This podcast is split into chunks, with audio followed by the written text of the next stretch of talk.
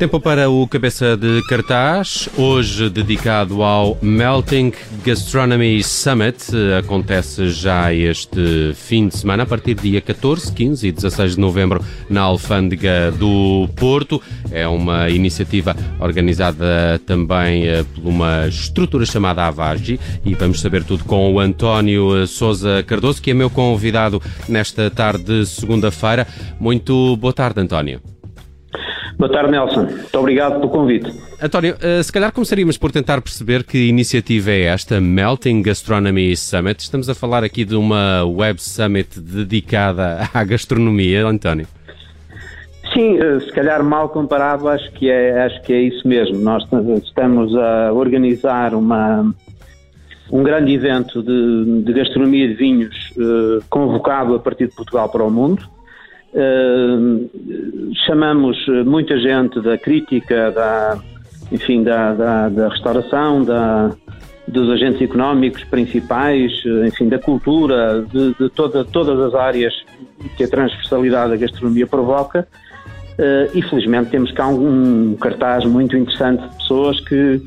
que vão estar dedicadas a refletir sobre o tema do alimento e sobre a, a forma como ele hoje nos preocupa, como ele interage connosco, com o meio ambiente que nos envolve, etc, etc.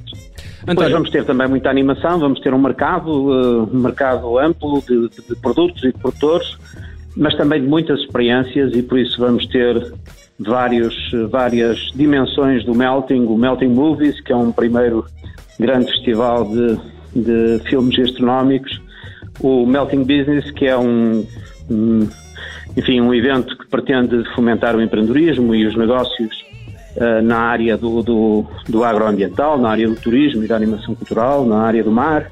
uh, onde temos um conjunto extenso de parceiros envolvidos nesta, nesta primeira plataforma do Melting Business. Uh, teremos também outras, outras dimensões do Melting, como o Melting Stories, onde vamos apresentar muitos livros novos sobre gastronomia, onde os autores vão falar com as pessoas, vão interagir com elas. Enfim, será um mundo de experiências. Teremos também muitas, uh, muitos uh, labs, muitos, muitos momentos de interação com o público, duas masterclasses muito interessantes, uma de vinhos velhos do Porto e outra de vinhos verdes de inverno.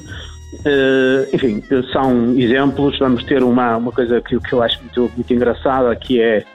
que é um, um saloon de, de food massage, onde uma holandesa que é, uh, que é Mariah Vol, Vol, Wolfgang vai, vai fazer uma, uma um, enfim, uma, um, um espaço onde, uh, através de um storytelling e da degustação de produtos, as pessoas estão de olhos fechados e, e recebem uma massagem e recebem esse momento de experiencial que a gastronomia também transmite e é isso também queremos que possa acontecer aqui. Muitas experiências, muitas, muitas novidades acerca do que podem ser, que vamos ter uma empresa escocesa que, que faz sempre a apresentação das tendências para o futuro do alimento em novembro de cada ano, escolheu o Melting para poder fazer a nível mundial esta apresentação eh, estamos muito contentes com, com a, o conjunto de pessoas que temos. Eh, elas, na parte do Congresso propriamente dita, estão divididas em quatro grandes painéis, muito, muito assentes no sensacionismo de Fernando Pessoa. Vamos ter um painel das sensações liderado pelo Miguel Esteves Cardoso, um painel das sugestões com o Ricardo Dias Fellner, um painel da consciência, porque a consciência é aqui também muito importante, com o Nuno Queiroz Ribeiro, e finalmente um painel da construção e do futuro, uh, que, é, que é coordenado pelo Zé Diogo Albuquerque. José uh, António, so, são estas dimensões todas que temos para oferecer uh, aqui no Melding, na Alfândega do Porto, nos três dias de 14 a 16. São de facto muitos os atrativos para esta iniciativa que dura três dias na cidade do Porto. António, quem é afinal o, o público de uma iniciativa deste género? Já que ela tem tantas componentes, uh, das talks às experiências, ao cinema, uh, quem é o, o público-alvo de uma iniciativa deste género? Se calhar profissionais deste setor, mas também curiosos, apenas curiosos? Sim, eu, eu diria que, que nas, nas talks nós temos um,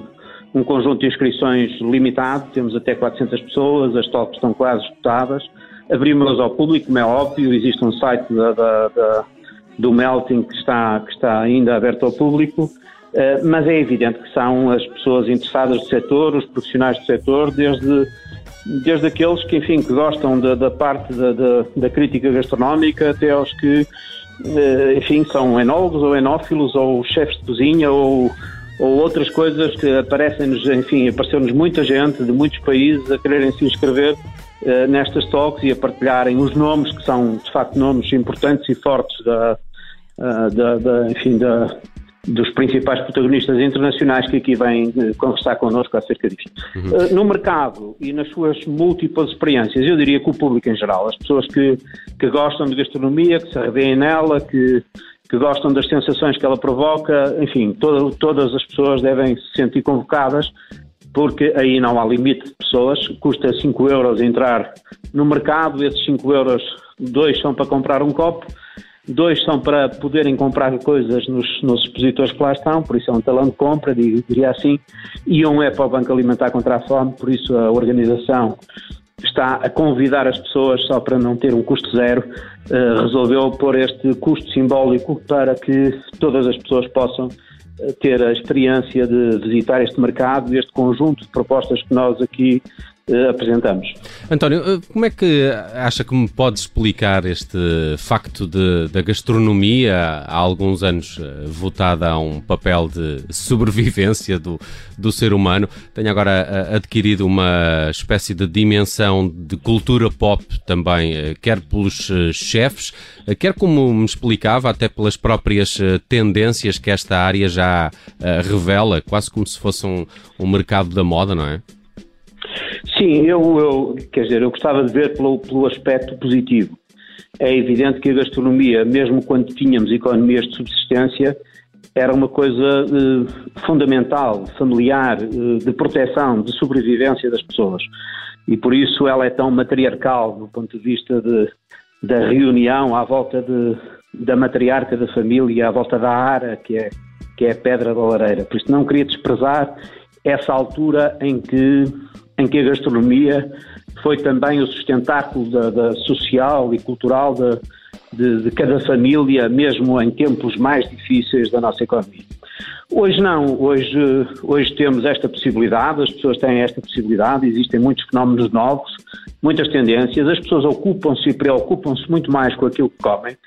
Eu diria têm essa possibilidade, uh, e isso é um bom sinal, é terem essa possibilidade, mas essa possibilidade transporta-nos também para um mundo novo, e o mundo novo é de perceber uh, aquilo que nos dá prazer, aquilo que nos provoca sensações, aquilo que é partilha com o outro, aquilo que nos uh, evoca sugestões, que é o que vamos falar também, e depois a consciência, que é percebermos o outro que não, que não pode ou que não tem, o ambiente que pode ser agredido uh, com a nossa intervenção, o futuro, que é um futuro demográfico, que é um futuro. Nós vamos falar muito dos oceanos, por exemplo, porque dia 16 é dia, uh, é dia internacional do mar e vamos constituir a Confraria dos Embaixadores da Dieta Atlântica e propor a Dieta Atlântica a património material e cultural da humanidade. Uh, Portugal tem que estar na linha da frente desse combate e por isso eu diria que há uma realidade nova, uma realidade diferente, que é de nós hoje termos a possibilidade de nos preocuparmos bem com aquilo que, que o alimento é. Se de facto nós somos um bocadinho aquilo que comemos, hoje uh, temos que ter uma preocupação cultural, social, ética, de responsabilidade em relação à gastronomia e aos vinhos, temos que perceber que Portugal, que não tem outras matérias-primas que não estas, eh, que não o seu capital simbólico, o seu território, o mar português, que é, que é tão inspirador, a história milenar que tem, nós estamos a evocar também os 500 anos da viagem de circunnavigação de Fernão Magalhães e vamos depois do melting partir para Sevilha, de onde ele partiu, depois para, para o Chile, para Santiago do Chile e depois para Tóquio, no Japão para, tal como ele, unirmos continentes e percebermos que o mundo português é um mundo de facto maior do que provavelmente esta eh, marginalidade ou esta periferia onde a matriz europeia nos arrumou, sem, sem evidentemente recusar esta, esta, este, estes europeus que somos. Eh,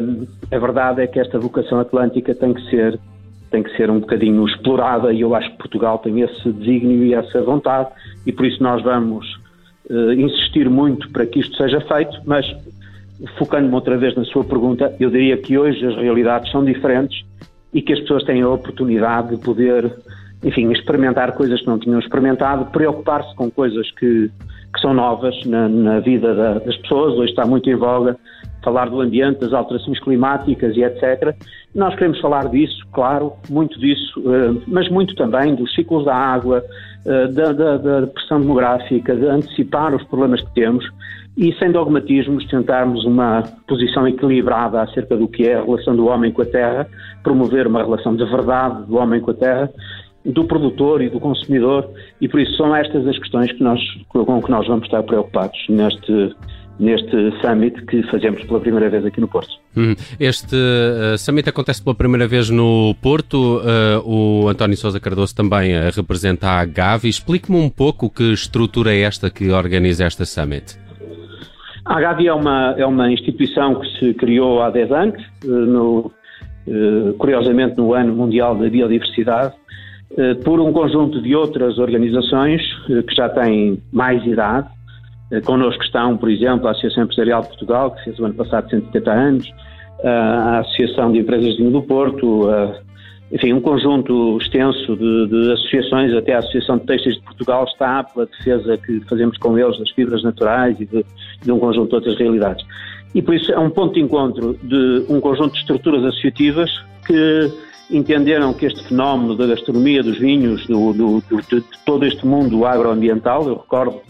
que o agroalimentar nos últimos 10 anos subiu uh, 60% o volume das suas exportações, eu diria o setor que mais sustentadamente tem subido na economia portuguesa. E por isso esta realidade que é nova também recentra os interesses de um conjunto de associações como estas, que tendo uma intervenção ou mais generalista ou mais setorial, eh, encontraram na Agave o ponto de encontro eh, de um conjunto de preocupações que hoje estão a invadir e a contaminar a sociedade portuguesa e, e enfim, os seus cidadãos, e por isso nós queremos eh, fazer valer, uh, através da AGAVI, esta, esta ideia de, de, de, podermos levar mais longe aquilo que é o capital simbólico do nosso território, o valor dos nossos produtos regionais, o facto de termos a região de mercado regulamentada mais antiga do mundo, o mar português que nos transforma no primeiro ou no segundo eh, país europeu em dimensão e que nos recentra estrategicamente e geopoliticamente, enfim, uh, coisas que,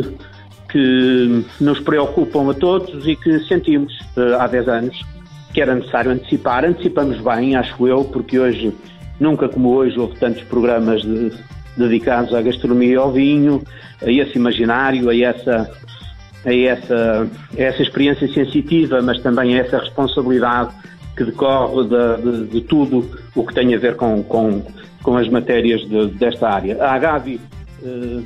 tem feito, enfim, projetos, diria, inovadores, construiu um conceito de aldeia do futuro, onde foi até distinguida com o Prémio Nacional de Agricultura, e por isso eu acho que eh, é um caminho que nos orgulhamos de ter iniciado há 10 anos e que hoje tem também este, este sonho que se vai cumprir de realizarmos um primeiro grande summit de, dedicado à gastronomia e aos vinhos, com a pronúncia do Porto, feito através do Porto, uh, e depois de, de, o poder levar aos vários cantos do mundo numa, numa ação que envolve também o i7 e o Compete, e por isso um conjunto de entidades